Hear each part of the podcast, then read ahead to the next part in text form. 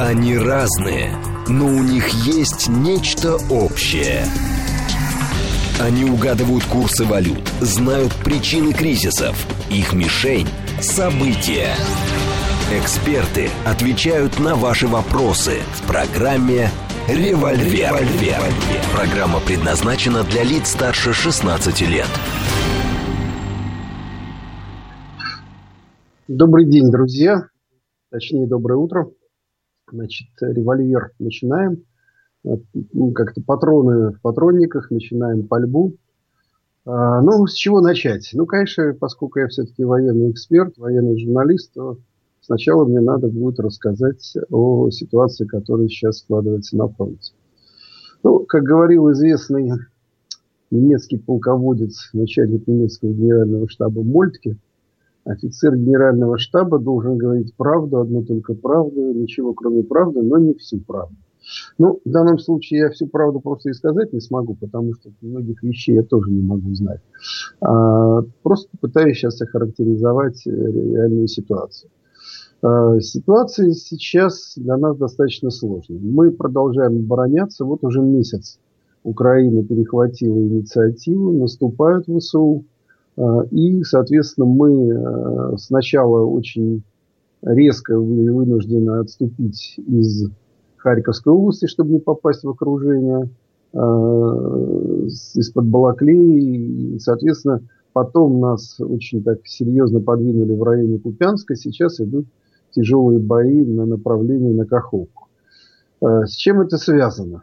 Связано это прежде всего с э, системной нашей ошибкой – которая э, была изначально заложена, и кто там знает, э, занимается компьютерными IT-технологиями, э, отлично понимает, когда в корневом дереве есть ошибка, то потом он начинает идти вверх, ветвиться и в итоге приводит к очень серьезному системному сбою. Ну, с нами так и случилось. Почему? Потому что э, системная ошибка состоит из э, нескольких элементов. Первое, это, конечно, Э, была э, недооценка противника, точнее неправильная оценка в самом начале операции, даже при ее планировании. То есть наше э, военное и политическое руководство, видимо, все-таки, как бы это правильно сказать, воспользовалось данными разведки, которые на деле оказались неточны. Претензии прежде всего к тем, кто занимался добычей этих данных. Э, в оценке стойкости Украины и ВСУ, в оценке способности ее сопротивляться, в оценке того, насколько в это вмешается Запад. И, соответственно, э, выводом из этой ошибки стало, во-первых, сам формат военно-полицейской операции, который мы называем специальной военной операцией. То есть ограниченными силами, с очень ограниченными боевым применением и, соответственно, достаточно ограниченным числом. То есть мы вторая как бы, наша э, системная ошибка, собственно, которая и привела к сегодняшней ситуации, это недостаточное количество сил и средств, которые в этой операции были задействованы. То есть э, тогда американцы, если не ошибаюсь, говорили, что Россия привела, привлекла к боевым действиям порядка 140 батальонных тактических групп. Сегодня мы этим группами очень многое смогли решить сразу – мы заняли очень большую территорию, и, соответственно, дальше оказалось, что мы ведем войну против э, превосходящего нас во много раз противника, но который на тот момент уступал нам технически и по обученности. За следующие 7 месяцев э, с помощью, прежде всего, Запада, э, вот эти наши преимущества были компенсированы. Украина стала получать западную технику вооружения, а самое главное было развернуто обучение резервов. То есть э, как бы главное ноу-хау, которое помогло Украине переломить на данный момент ход боевых действий, это то, что она потратила почти пять месяцев на формирование большого ударного резервного кулака, который назывался у них резервный корпус, формировали его во Львове, но обучали э, военнослужащих и во Львове, и в Польше, и в Британии, где их только не было. Соответственно, под этот корпус было передано огромное количество западного вооружения, вот те самые 200 польских танков для этого корпуса были переданы, десятки самоходных орудий, и французских, и чешских, и э, польских. Это все было передано для того, чтобы сделать этот корпус по-настоящему ударом. И, собственно говоря, пока мы своими силами э, так или иначе продвигались медленно вперед, воюя против той численности ВСУ, которая ну, как бы была изначально, и, в общем, несмотря на очень большое как бы, количество проблем, нам это все-таки удавалось, Украина за это время подготовила резерв там, численностью примерно от 30 там, до 40 тысяч по одним оценкам, до 60 тысяч по другим. И в итоге произошла такая классическая военная ситуация, которая в британской военной историографии называется «тонкая красная линия». Но это известное сражение под Балаклавой, в ходе которого, как считают э, британцы, хотя на самом деле этого не было даже и в помине, движение на Балаклаву русским ордом закрывало тонкая красная линия, по-моему, шотландских, что ли, стрелков, кто там носил там красные мундиры.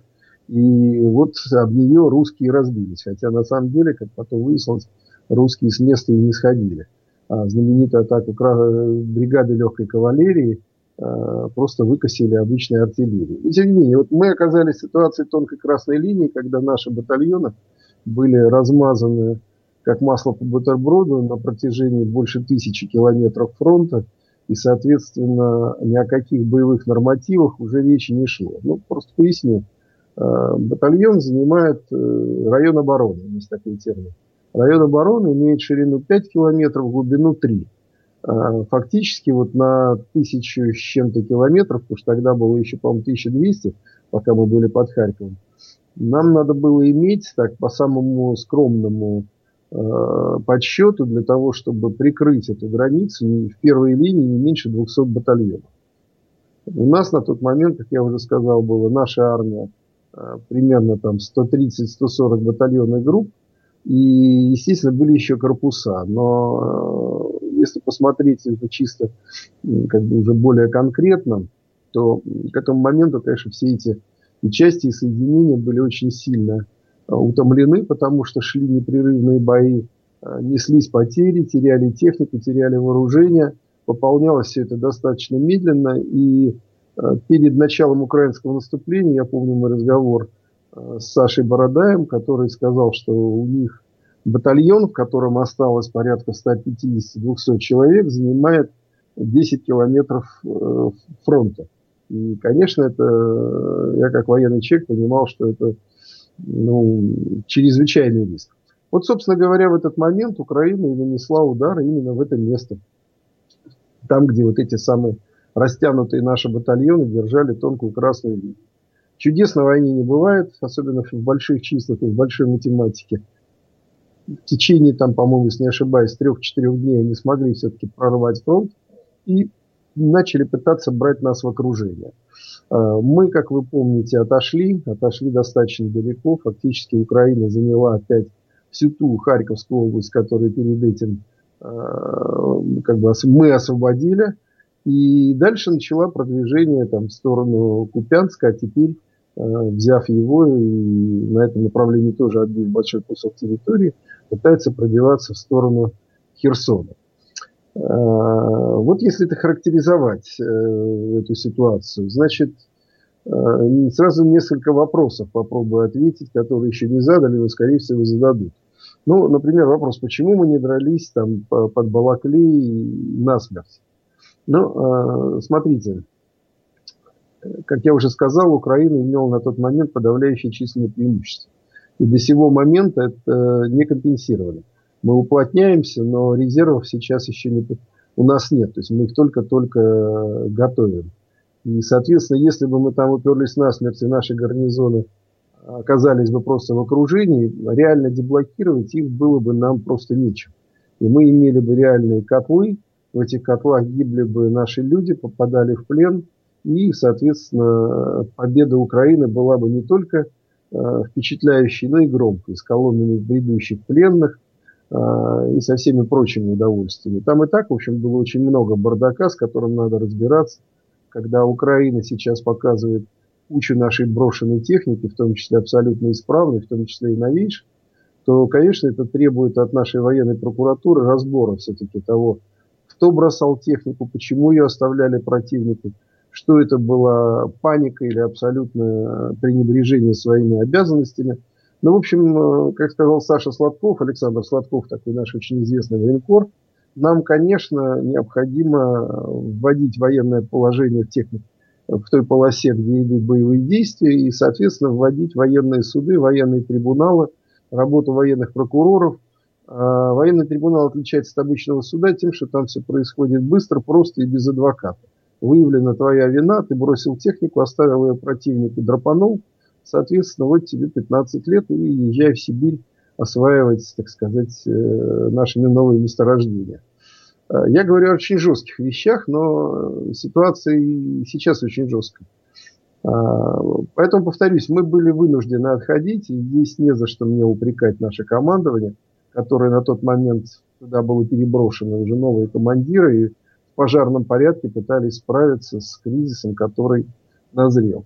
Мы не допустили прорыва фронта такого, чтобы действительно по классике можно было ввести в прорыв большие массы войск и начать там, глубоко резать и глубоко окружать. Мы начали э, ну, то, что называется активную оборону. Суть этой обороны, этого термина заключается в том, что противнику все время навязывается э, как бы, борьба, навязываются бои на путях его выдвижения. То есть э, разворачиваются укреп, укрепленные пункты, разворачиваются засады, противника заставляют останавливаться, разворачиваться, по нему наносится поражение, после чего отходят на новые рубежи. Собственно говоря, эту тактику мы наблюдаем уже все последние, как минимум, ну, две с половиной недели точно. При этом мы все равно, конечно, это оборона, и мы все равно так или иначе теряем территорию. Но активная оборона имеет смысл только в том случае, если где-то за спиной выстраивается как бы такая настоящая, стабильная, мощная, крепкая оборона, оборонительные рубежи, на которых мы уже должны окончательно закрепиться, и за которые действительно мы уже должны драться насмерть, потому что это уже э, стратегические последствия, если они будут прорваны. Собственно говоря, вот мы сейчас, я так понимаю, ну, как я понимаю, я, как вы понимаете, не нахожусь в генеральном штабе, не сижу там, э, не смотрю в карты, я просто использую тот багаж знаний, который у меня есть. Сейчас мы видим, подходим именно к, этой, э, к этим рубежам, с которых дальше уже отступать нам будет нельзя. Вот на этом этапе наконец-то было принято решение о частичной мобилизации. Не буду скрывать, и я здесь в эфире неоднократно выступал, я достаточно долго был противником этого. Почему? Потому что я очень хорошо понимал того, что за этим последует и что мы увидели. Это огромное количество того бардака мобилизационного, который мы сейчас э, пытаемся всеми силами и всем обществом исправить. Потому что мобилизационную систему разваливали практически 30 лет. Она считалась абсолютно ненужной. Считалось, что э, начиная еще со времен министром обороны Сергея Иванова, который сократил военкоматы в два раза, потом тем же самым занимался Сердюков, который их сократил еще сильнее – Оттуда было уволено почти все офицеры, 17 тысяч специалистов по призыву и по мобилизации. Оставили только военкомов, сами военкоматы фактически передали под э, управление э, местных властей. И, соответственно, конечно, когда было отдано решение мобилизации, то вот этот весь накопленный за эти 30 лет бардак, он просто выплеснулся как при хорошем атомном взрыве. Сегодня мы видим, что, и что меня самого радует. Я вижу, что э, общество э, активно контролирует этот процесс, и государство не пытается там, заткнуть языки, закрыть, затащить проблему под ковер. Я вижу, что если где-то кто-то в пабликах или неважно где пишет и выкладывает видео о том, насколько какой бардак связанный с той или иной призывной командой, о том, как люди там неделю катаются на э, поездах или брошены в чистое поле, буквально на следующий день следуют э, и организационные выводы, и следует э, резкое изменение ситуации, когда э, людей нормально размещают, к людям прибывает нормальное командование, начинается нормальная боевая учеба, и вот это вот общественный контроль, как мне кажется, одно из главных пока наших достижений. И это достижение, которое ни в коем случае нельзя утратить. Общество должно контролировать то, что происходит э, в армии, то, что происходит в войсках. Конечно, не боевые действия, не планирование, но то, как наших солдат готовят, то, как наши солдаты э, живут, в каких условиях, э, конечно, общественный контроль должен быть, и этот общественный контроль должен быть э, поддержан государством. Пока я вижу, что так и есть. Никто не пытается эти проблемы, как я уже сказал, закатать под ковер. На сегодняшний момент надо понимать, что главной нашей проблемой остается очень сильная измотанность и истощенность воюющих частей.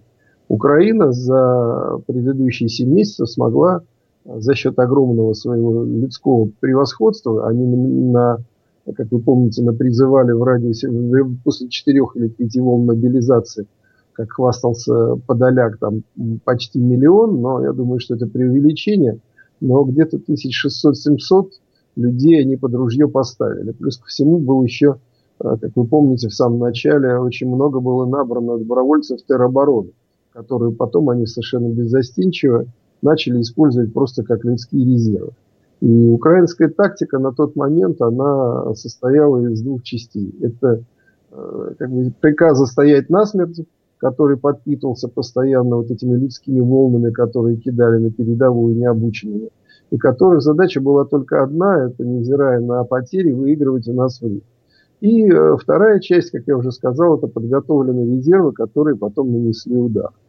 Э, сегодня э, у нас ситуация несколько другая. Как я уже сказал, мы воевали одними и теми же частями, одними и теми же батальонами, сейчас прошу прощения, одними и теми же частями, одними и теми же батальонами, и, соответственно, вопрос ротации, вопрос отдыха войск, он стоял, стоял и стоит предельно остро. Поэтому сейчас главная задача это за счет э, вот, мобилизованных, самых подготовленных наших солдат, самых подготовленных и те, которым не нужно долгая переподготовка. Кто служил недавно, кто служил э, в боевых частях, кто имеет боевой опыт, то есть кого не нужно там несколько месяцев натаскивать на полигоне, а кому надо там несколько недель, чтобы полностью быть э, в этой форме, что э, этих людей сейчас направить на доукомплектование вот этих наших воюющих полков, батальонов и дивизий. Потому что задача сейчас, ну, как это сказать, накачать мышцы, чтобы батальоны перестали быть батальонами на бумаге с реальной численностью там, большой стрелковой роты, чтобы они вновь стали батальонами, потому что это почти сразу снимет вот то огромное напряжение на фронте, которое есть, и Э, отберет у украинцев их такой как бы ноу-хау.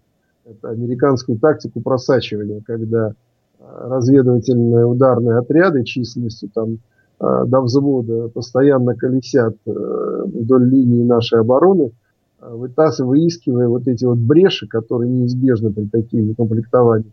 И в эти бреши заходя начинают резать коммуникации, начинают наводить Э, артиллерию на наши позиции, затаскивать в эти бреши свои, так сказать, основные силы, которые тут же начинают нам угрожать э, охватами и окружениями, после чего нам приходится отходить, даже, в общем, толком не э, закрепившись или там не продержавшись на этих рубежах. Вот полноценное укомплектование, оно сразу даст свой эффект. Второй эффект, конечно, даст нормальное, полно, то есть нормальное полноценное и качественное обучение резервов э, в тылу, то есть вот тех самых уже резервных э, бригад, полков, дивизий, которые, э, я думаю, что где-то к э, середине декабря, к концу декабря э, могут уже сложиться в такие настоящие наши ударные кулаки. И вот эти вот, собственно говоря, кулаки, они нам должны будут изменить вот эту ситуацию на фронте, должны будут перехватить Украину инициативу, должны будут, собственно говоря, э, переломить вот этот негативный тренд, который месяц мы уже видим. Надо понимать, что Украина тоже готовится к э, этой ситуации. Тот же самый э, Залужный, который, конечно, является очень серьезным нашим противником, очень хорошо подготовленным офицером, начальником, он в своей статье анонсировал появление еще как минимум одного такого корпуса – то есть он писал о том, что ему нужно два таких ударных кулака, которыми он как боксер там будет выбивать русских с территории Украины. И сейчас идет, заканчивается уже формирование на Западной Украине второго такого корпуса. Оно идет нелегко, потому что главная проблема для Украины – это отсутствие собственного ВПК и, соответственно, война из-под ножа. Знаете, есть такой ресторанный термин, когда вот то, что у тебя есть, надо быстренько-быстренько приготовить и отправить. У Украины огромный дефицит тяжелого вооружения и артиллерии. И, соответственно, для этого вновь сформированного корпуса сейчас украинские эмиссары носятся по странам НАТО, и американцы перетрясают все имеющиеся запасы вооружений, чтобы все-таки этот корпус тяжелым вооружением укомплектовать. Допустим, уже гаубицами 155-го калибра для него просто не хватает, поэтому было срочно переброшено, если не ошибаюсь, по-моему, из Франции, там больше 100 орудий калибра там 105 миллиметров натовского. Соответственно, сейчас они ищут для них танки, бронетранспортеры, и все это, конечно, уже совершенно никак не новое, и это очень серьезная проблема. Вторая для них проблема, они отлично понимают, что э, нужен еще как минимум третий корпус, потому что эти два уже будут воевать. Но для этого третьего корпуса вооружения тяжелого нет от слова совсем. И когда он сможет в этом случае быть сформирован и когда появится на фронте, я думаю, что в ВСУ сейчас никто не знает. Хотя, конечно, какие-то планы у них есть. И при этом они действительно понимают, что если брать чисто в численном отношении, то они будут форми... доканчивать формирование одного корпуса, у русских получается, что будет формироваться одновременно ну, такого объема 8 корпусов. И, конечно, для Украины это очень такая серьезная проблема, которую я, э, честно говоря, не то что не знаю, как она будет решаться, я понимаю, что она будет решаться, но ее невозможно решить системно. То есть рано или поздно вот это русское военное превосходство и численное, и техническое, она начнет сказываться. И мы, наконец, от ситуации, когда мы воюем против превосходящего нас по численности э, технически оснащенного и хорошо обученного противника, мы начнем переходить в ситуацию, когда мы уже будем превосходить противника и по численности, и по вооружению, и тогда уже на все будет решаться на поле боя Э, именно военным искусством, э, военными, э, то есть нашими генералами, нашим генеральным штабом. Ну, это если очень коротко говорить о той ситуации, которая есть. После новостей мы, конечно, с вами попробуем выйти на диалог, если все будет нормально со связью, потому что я работаю из дома, в силу того, что пока еще болею. Соответственно, тогда мы попытаемся эти вещи обсудить. Значит, ну, единственное, что, как бы, то есть я готов ответить на ваши вопросы, я готов э, в этом случае, ну, как бы, э, что знаю, расскажу. Естественно, как бы напоминаю о том, что такую нашу политику никакой ругани, никаких э, неприличных слов в эфире. Мы с вами все-таки находимся в эфире, мы с вами ведем передачу, и, соответственно, в этом случае мы должны, э, как это правильно сказать, держать себя в руках. После э, новостей я обязательно еще проведу голосование. Потому что голосование, там у меня есть одна такая идея, которую хотелось бы обсудить, потому что, конечно, основное, что у нас сейчас есть, это проблема мобилизации. И вот в рамках этого мы с вами узнаем наше общее мнение – но это будет уже, как я уже сказал, после того, как будут новости. Так, что еще надо сказать? Э, так, сейчас я смотрю. А, тут просят сделать громче, плохо слышно. Надеюсь, нас наши инженеры по звуку услышат и нам все скажут.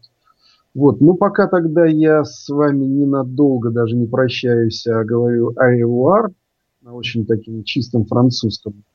И, соответственно, после новостей мы с вами продолжим. А сейчас тогда давайте перейдем к новостям. Они разные, но у них есть нечто общее. Они угадывают курсы валют, знают причины кризисов. Их мишень – события. Эксперты отвечают на ваши вопросы в программе «Револьвер». «Револьвер». Итак, друзья, у нас револьвер, э, как это сказать, стволы дымятся, продолжаем работу. Я говорил, что мы сейчас проведем небольшое голосование. Голосование, э, ну, я, возможно, уже вы и проводили раньше, но мне интересно именно ваше мнение, мои, моих слушателей. А, голосование из трех вопросов. Вопрос номер раз. Об отношении к мобилизации лично к вам. То есть, если э, вам придет повестка, вы э, пойдете служить без вопросов, то есть просто соберете э, свой, как сказать, тревожный чемоданчик или свой мешок э, фронтовой, попрощаетесь с семьей и пойдете на призывной пункт. Если это так, то телефон 8495 134 2135. Повторюсь, те, кто готовы выполнить свой долг, независимо от того, как бы вот, нравится или не нравится, а просто это долг, который нужно отдавать Родине. 495-134-2135. Второй в ответ. Нет, я постараюсь сделать все, чтобы не пойти, включу все связи, э, буду искать медиков и сделаю все, чтобы эта чаша меня миновала, потому что я во все это дело не верю, я хочу, чтобы это было сделано не мной, а пусть этим занимается кто-то другой. Я считаю, что я создан для другого, и э, пусть это пройдет мимо. Телефон 8495 134 2136. Еще раз, 8495 134 2136. Ну и третий вопрос, это об, о вашем личном отношении к мобилизации – мне лично вообще все равно, я как это, живу сам по себе, и э, все, что происходит вокруг меня, оно меня касается очень-очень ровно. То есть, если вдруг поймают на улице и поставят в строй, то пойду. А если нет, то я и повестки не достаю, потому что я и почту не проверяю. То есть люди, которых вообще дело сторона, и как, ну, как бы просто, что называется, пережить все эти события. 103 8 495 134 2137. Итак, да, пойду. 134 8495 134 2135. Нет, буду делать все, чтобы меня не забрали, не забрили в солдаты. 8495 134 2136. А мне все равно, я, в общем, этими проблемами даже не заморачиваюсь. 8495 134 2137. Вот, пока мы голосуем, я думаю, что мы потом еще, еще один одно голосование проведем, но вот э, тоже интересно будет как раз сравнить результаты. Давайте пока э, поотвечаем немного на звонки. Значит, э, чтобы позвонить в студию, сейчас я смотрю, какой у нас телефон, потому что, извините, я не нет, у меня нет перед глазами телефонов, поэтому давайте, кто знает, куда звонить, э, звоните. Значит, э, вопрос опять же простой, первый, который я задал, мобилизации и вы. То есть вот ваше положение, ваше состояние, ваше настроение после всего того, что вы как бы видели, после всего того, что э, вы видели и плюсов, и минусов, или и минусов, и плюсов, потому что я смотрю, что очень многие недостатки, как я уже говорил, с помощью нашего общества меняются. Э, и тем не менее, если мобилизация касается вас, ваши отношения. Э, прошу, я слушаю. Здравствуйте, вы в эфире. Здравствуйте, Влад Вайс. Я бы хотел вот вам задать вопрос. Вот некоторые восприняли по фразу нашего главковерха, мы еще не начинали по-своему, думали, что сейчас что-то начнется. Я вы думаю, знаете, что ничего не... Вы знаете, а, а... я вообще-то вопрос задал, вы решили меня увести в другую сторону, давайте тогда, может быть, где-то сейчас будет такой кусок, попробуйте дозвониться. Но сейчас мне нужно немного другое, так что извините. Отвечаем на вопрос. Здравствуйте. Здравствуйте, вы в эфире. А, доброе утро, это Борисович, Москва. А, ну, Доброе смотрите, утро. я по, по большому счету по документам как бы э, должна была и прошла стороной э, мобилизации. Мне 37, у меня там трое детей, главное, у меня нет опыта. Но я пошел, мое сердце как бы болело и до, и во время, и сейчас. Я пошел добровольцем, вот, но меня развернули и, в общем-то, чет, четко сказали, там, нет опыта, во-первых, специалитета, во-вторых, ну, по-человечески сказали, Дмитрий, вы как бы, у вас трое детей, в общем-то, разговор был приятный с одной стороны, но с другой стороны я понимаю, что если что, я пойду, не задумываясь. Хорошо, спасибо вам большое, Дмитрий. А, слушаем дальше. Здравствуйте. Алло, здравствуйте. Алло, здравствуйте, Наиль, Москва. Ну вот меня как предыдущего слушателя тоже на самом деле а, развернули в инкоматию, хоть у меня один ребенок, но опыта, к сожалению, не хватило, мне сказали, разберутся без тебя. Но на самом деле э, я достаточно долго искал э, вариант э, самоподготовки, то есть ну, понимать, что будет требоваться, какая физическая нагрузка а, должна была, скажем так. Но вот, вот таких моментов я, к сожалению, не нашел. То есть все платно, иди, подготавливайся к армии, подготавливайся к... Ну, держи себя в тонусе, хочешь пострелять, постреляй, но платно бесплатных вариантов нет. Вот очень плохо, что таких вариантов, например, нет. Мне это безумно расстроило. А Спасибо большое. Призовут, да, я с вами согласен полностью. А, здесь, кстати, да, наверное, об этом даже надо будет, если будет возможность, как-нибудь сделать целый эфир о том, насколько у нас сейчас, э, как бы сказать, демилитаризовано э, наше пространство, и человеку, который хочет получить какие-то навыки, это абсолютно невозможно. А потом это отражается действительно на том, что очень многие наши, те, кто хотели бы воевать добровольцами, просто не имеют возможности э, получить подготовку. Номер студии, напомню, вот я сейчас его нашел, 8495 7373 94 Звоните. Итак, а, вы пойдете, не пойдете, поддерживаете, не поддерживаете. Слушаю вас. Здравствуйте. Алло. Алло, да? Да, в эфире. Вячеслав. Айрат Москва. Ну вот 44 года, рядовой, не служивший по здоровью. Ну, рюкзак собрал, аптечку собрал, снаряжение какое-то тоже подготовил. По заводу Я понял. Пойдем. Спасибо, Айрат, спасибо большое. Будем надеяться, что все-таки обойдемся теми силами, которые уже взяты. А, слушаю в эфире, принимаем звонки, слушаем ваши ответы. Здравствуйте, Кот Москва. Здравствуйте. Здравствуйте. Ну, э, в самом начале я ходил отправили, я кадр военный. А, ну, сейчас вот э, жду звонка, как бы в ЧВК там определенная служба формируется. Как говорится, по звонку выезжаю. То есть вы приписаны к ЧВК сейчас? А, не приписан, а, я ну, подал заявку, сказали неделя, неделя жди звонка. Вот. А военкомат, вот, э, от военкомата раз мобилизационные какие-то предписания приходили. Ясно. Хорошо. Спасибо большое. Спасибо. Э, давайте еще один звонок, потом попробуем посмотреть, как у нас там идет голосование. И Алло. Э, попробуем его как-то оценить. Здравствуйте. Алло. Алло, доброе да. утро, здравствуйте. Э, мне 55 лет. Я, как бы, не знаю, там, военной меня ракетчик, связист. Вот, у меня, в общем-то, в принципе, силы есть, возможности есть. А, я, конечно, пойду защищать свою страну, так как я живу. Вот. А вот мой младший брат, он эмигрировал в другую страну, в Израиль, и сказал, что мне не нужна эта, эта вот, все это, вся эта возня, вот это бойня, все такое. Вот. Ну, в общем, такие ну, сложно. разные. Я понял. Спасибо вам большое и за вашу готовность тоже. Ну, а тех, кто не идет, мы успеем сегодня поговорить потому что это очень такая сложная и неоднозначная проблема. Тем не менее. Значит, смотрите, по голосованию у нас получается так. Те, кто однозначно, как бы, если Родина позовет, пойдет ее защищать, 59%. Это, в общем, достаточно высокий процент, я скажу, потому что это очень серьезное решение. И такие решения не часто принимаются в жизни.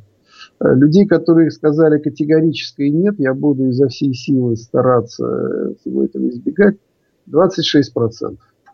26%. И 16% э, те, которым, в общем, все это безразлично. Как бы, как-то забреют в солдаты, пойду, не забреют, ну и так хорошо. Вот. Но вы знаете, как ни странно, может быть, кому-то очень сильно покажется удивительным, но это Э, очень близко к тем цифрам, которые были, извините, во время Великой Отечественной войны. Потому что э, и тогда тоже порядка 75% было тех, кто рвался на фронт, кто был готов. Порядка там, 20% были те, кто категорически боялся фронта и искали себе, как раньше говорили, там, белые билеты, брони и прочее. Ну и было количество людей, которым, в общем, было абсолютно все равно. Я вижу, что общество наше Э, как говорил Воланд, э, москвичи не сильно меняются, только квартирный вопрос их испортил. Здесь я смотрю то же самое, вот из разговоров с теми, теми, кто звонил, я понимаю, что В общем, знаете, есть такое понятие э, как бы, психологическая внутренняя решимость. То есть э, решимость отдать долг, она есть. Про тех, кто не, э, как сказать, не хочет его отдавать, вы знаете, у великого Симонова, нашего великого писателя, поэта, у него есть великолепное стихотворение, советую вам после эфира его найти, э, просто и прочитать, называется «Зима 41 -го года». Написано оно было в конце 50-х, э, и там есть строфа. Я ее просто стихотворение знаю наизусть, целиком читать не буду, но строфа, которая э, очень многое объясняет. Хоть шоры на память надеть, зима 41 -го года, тебе ли нам цену не знать, и зря у нас вышло из моды об этой цене вспоминать. Хоть шоры на память наденьте, а все же поделишь порой друзей на залегших в Ташкенте и в снежных полях под Москвой. Ну, вы знаете, э, вот один из наших слушателей сказал, что его брат эмигрировал. Мы видели, конечно, такую большую очередь в районе Верхнего Ларса. Мы знаем, как встречаются волны выехавших там, в Тбилиси, в Ереване, в Казахстане. Те, кто выехал в феврале, те, кто выехали сейчас, это, э, ну, как сказать, на самом деле это ведь десятки, это, наверное, уже сотни тысяч тех, кто уехал.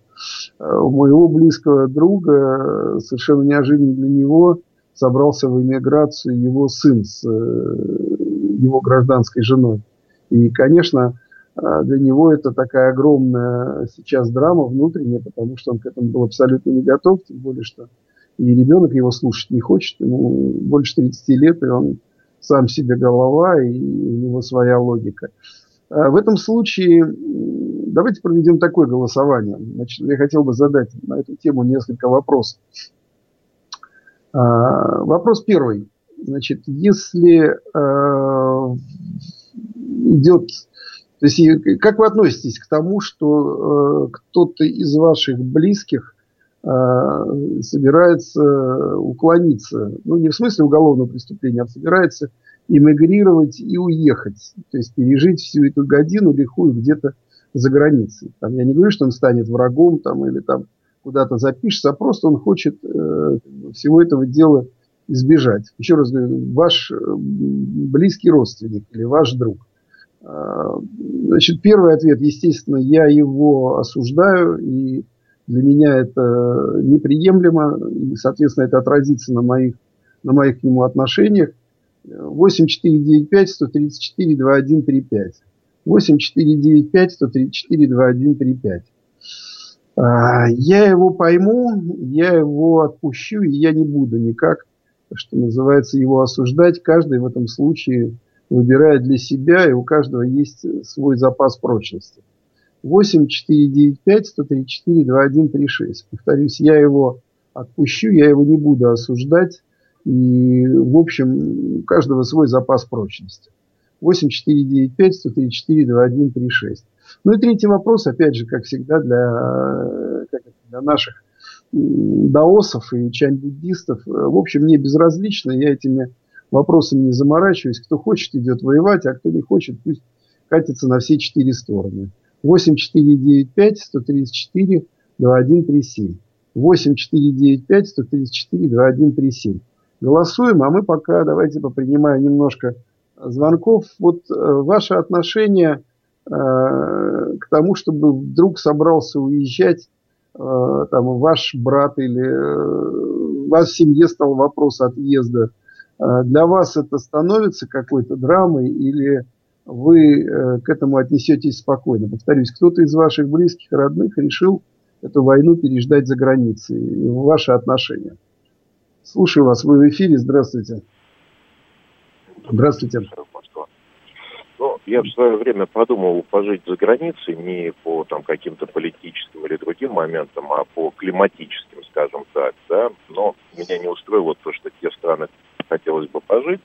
Не полгода хорошая погода, полгода плохая погода, вот, ну и так далее, да. А в нынешней ситуации, когда невозможно переводить деньги туда, да, когда невозможно расплачиваться своими картами, когда ты не по спокойному уезжаешь, а выкидываешь за бесценок свое имущество для того, чтобы у тебя денег хватило на поездку, когда э, к тебе там относятся, ну, совсем отвратительно, если мы там возьмем, скажем, например, Грузию, да, как нам относятся после восьмого года и вот сейчас бегущие.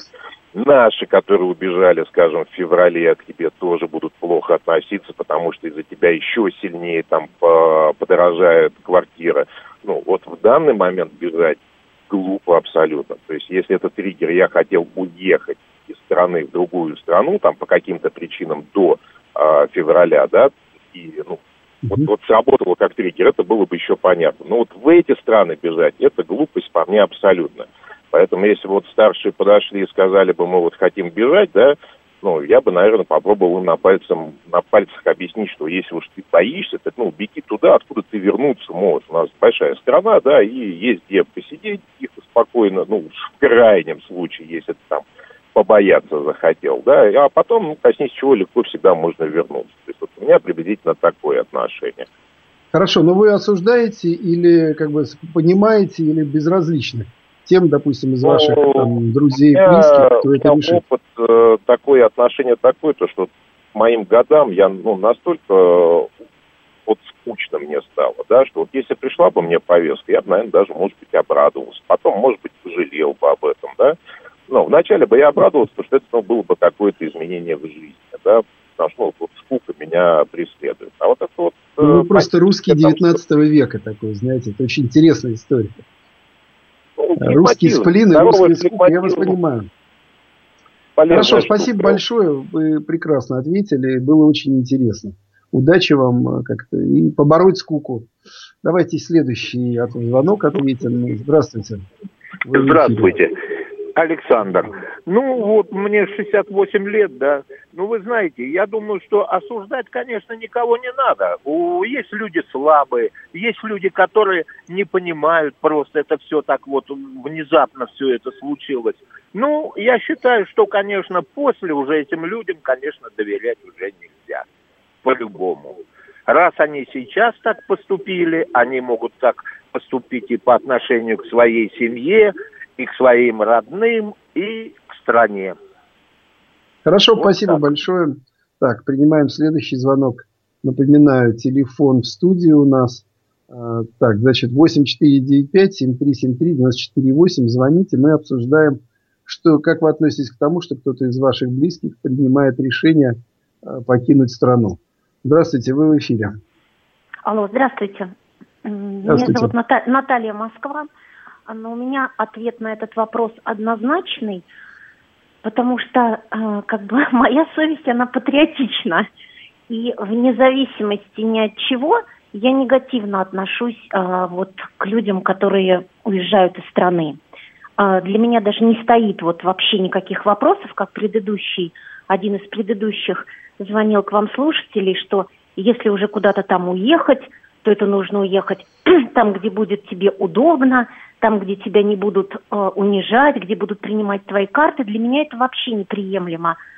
А к вопросу осуждения, как бы, ну, осуждать, осуждать мы можем только внутри, по факту. Раз есть люди, которые так себя ведут, да, у которых, ну, грубо говоря, внутри у них просто нет патриотизма. Ну, вот по каким-то причинам его нет. Раз они уезжают, ну, пускай уезжают. Хорошо, Но среди, спасибо вот, большое. Среди моих, среди моих знакомых э, нет таких людей, которые бы уехали. А простите, пожалуйста, а могу я просто маленький один вопрос задать? Ну, задайте, но я не знаю, успею на него ответить или нет. Да, просто он меня волнует вот, э, вот на протяжении какого-то времени. Вот Задавайте мы, вопрос, времени очень да, мало. Мы специальную военную операцию начали небольшим количеством, ну вот как вы тоже сказали, небольшим количеством, ну скажем так, э, армии, да, а вопрос такой, а добавить еще действующую армию возможности нет? Или, то есть каков Все, у нас я понял, состав... спасибо, я понял. Вы, наверное, не услышали, но я сказал, что мы э, добавляем в действующую армию 300 тысяч человек. То есть это примерно в полтора раза больше, чем та группировка, с которой мы начинали воевать. Так что добавляем более чем. Так, ну переходим к нашему голосованию. Оно очень неожиданно для меня, например. Значит, оно неожиданно тем, что у нас значит, итак, однозначно те, кто осуждает тех, кто уезжает, э, и считает э, это как бы таким поступком порочащим по крайней мере, понятие чести 29%. Тех, кто, в общем, это мы говорим о тех, кто уезжает из ваших близких, из тех, кого вы знаете, не абстрактных людей. Из тех, кто, в принципе, принимает их выбор, отпускает и не осуждает, а просто, как я уже сказал, принимает 61%. И, соответственно, дзен-буддистов, которым, в общем, все равно, их 11%. Ну, вы знаете, в общем, меня это тоже голосование, так же, как предыдущее, радует в том смысле, что я понимаю, что война не нарушила вот эти близкородственные связи. И вот этого ожесточения внутри нашего общества нет. И, по крайней мере, даже для тех, кто уезжает, как я понимаю, наверное, э, ворота и двери еще все равно остаются открыты. Вы знаете, у меня, как ни странно, очень сейчас возникла постоянная ассоциация, вот уже второй день, с отъездом. Что отъезд, он мне страшным образом напоминает вот э, белую миграцию 17-19 годов. Э, конечно, тогда бежали от большевиков, бежали от ужаса войны гражданской, от всего, но э, таких как бы активных врагов, которые вот, врагов советской власти, так скажем. Ведь среди тех, кто тогда уезжал, было, ну, я думаю, что не больше половины. А как минимум половина было тех, кто просто боялся вот этого молоха войны и старался от него уехать. И что самое интересное, ведь, что в 30-е годы, в 20-30-е годы э, Россия, Советская Россия открыла ворота назад. И вернулось огромное количество. Мы, конечно, все воспитаны на историях про ГУЛАГ, на то, что все, кто вернулся, автоматически пошли, а, значит, там а, на Колыму, но в реальности это не так. На самом деле а, как бы, репрессии затронули очень небольшое количество людей, кто вернулся из эмиграции. И из эмиграции дальше возвращались еще там, по-моему, 30 лет, там, наверное, до середины 60-х. Еще был целый поток возвращения иммигрантов после Второй мировой, после Великой Отечественной войны. То есть, в общем, этот процесс такого исхода из России при большой беде, он такой повторяемый. Он повторяемый в историческом плане. И, э, повторюсь, мы, конечно, не э, можем считать, вернее, не так. Наверное, действительно дело каждого самому для себя определять отношение к этим людям. Опять же, для многих это дети, это братья, это э, очень близкие друзья. Наверное, действительно очень важно иметь возможность сохранить человеческие отношения, потому что потом для них это будет неким таким канатом, который их, возможно, вернет домой. Э, при всем жестокости современного вот этого момента тяжелом, наверное, вот это умение сохранить вот этот гуманизм, может быть, это и большая-большая Э, ну, как сказать, неудача, но это большое преимущество. Поэтому, если честно, меня это радует. Ну что, друзья, значит, мы сейчас будем заканчивать уже эфир. Я, к сожалению, не успел ответить на ваши вопросы, но видите, э, как это так получилось, что называется. Без этого было плотно в эфире и тесно, и пришлось, кстати, успели поговорить о многом. Мы с вами встретимся теперь, я так понимаю, через две недели. А, может даже и на следующей неделе, там, как в зависимости будет расписание у нас. А, поэтому всем удачи, как-то сохраняйте мужество и значит, передаю новостям эфиру.